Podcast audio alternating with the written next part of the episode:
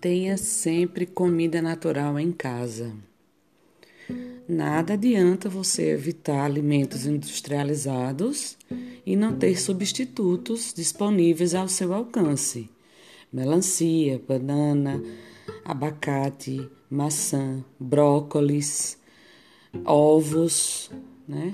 Quanto mais natural e caseira a sua alimentação, melhor para você. Inclusive, é interessante comprar dos pequenos agricultores e produtores. Sabe aqueles que muitas vezes participam de feiras ou vendem de porta em porta? Pronto, estimule. Caso você tenha a sorte de ter um terreno ou boa vontade para utilizar o espaço de sua casa, você mesmo pode plantar. Planta e colhe. Tem muita dica para fazer isso através da internet.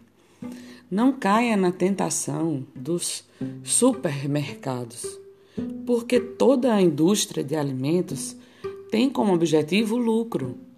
Não importa os prejuízos que aqueles alimentos das gôndolas estejam ali cheios de substâncias artificiais que causam mal à nossa saúde. Eles não estão importando não estão preocupados com a sua saúde.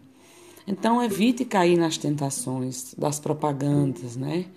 Quando você for ao supermercado ou a qualquer loja de alimentos, não saia comprando por impulso, por praticidade.